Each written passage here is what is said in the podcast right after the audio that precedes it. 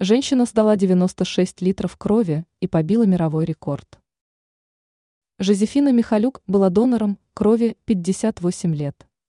Жительница канадской провинции Альберта сдала за более чем полвека 96 литров цельной крови, что стало рекордом среди женщин. 80-летняя Михалюк впервые стала донором в 1965 -м. Тогда ей было 22 года, и она решила сдать кровь вместе с сестрой. У нее первая положительная группа, которая востребована в больницах.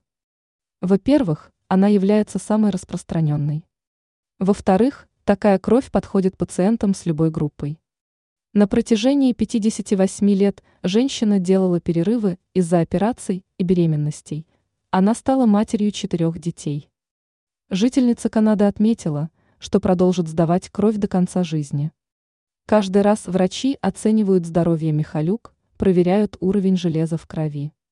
Пожилая женщина подчеркнула, что после каждого пожертвования крови ощущает прилив энергии, передает Guinness World Records. Жозефина почти в двух раза превзошла предыдущую рекордсменку.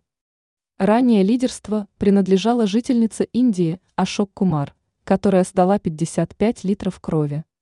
В среднем в теле взрослого человека 4,7 литра крови – что составляет примерно 10% от общего веса. Цельную кровь врачи используют при пересадке органов, лечении рака и переливают пациентам, потерявшим много крови из-за травм.